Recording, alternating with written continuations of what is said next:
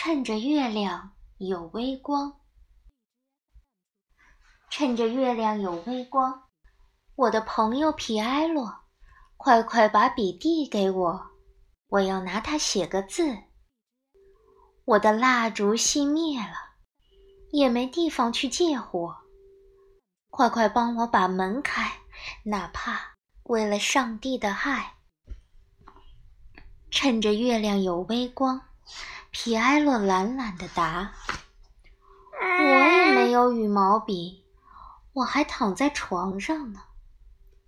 快去邻居家问吧，我猜有人待在家，因为他的打火机正在厨房啪啪响。趁着月亮有微光，棕发女孩叫吕班。”砰砰敲响他家门，他的回答吓一跳。谁把门敲得震天响？门外有人接着答：“快快帮我把门开，哪怕为了上帝的爱。”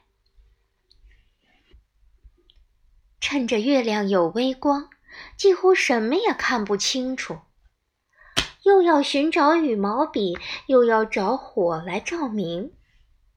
就算这般找下去，也不知能找到什么。但我知道门紧闭，谁都不愿来开门。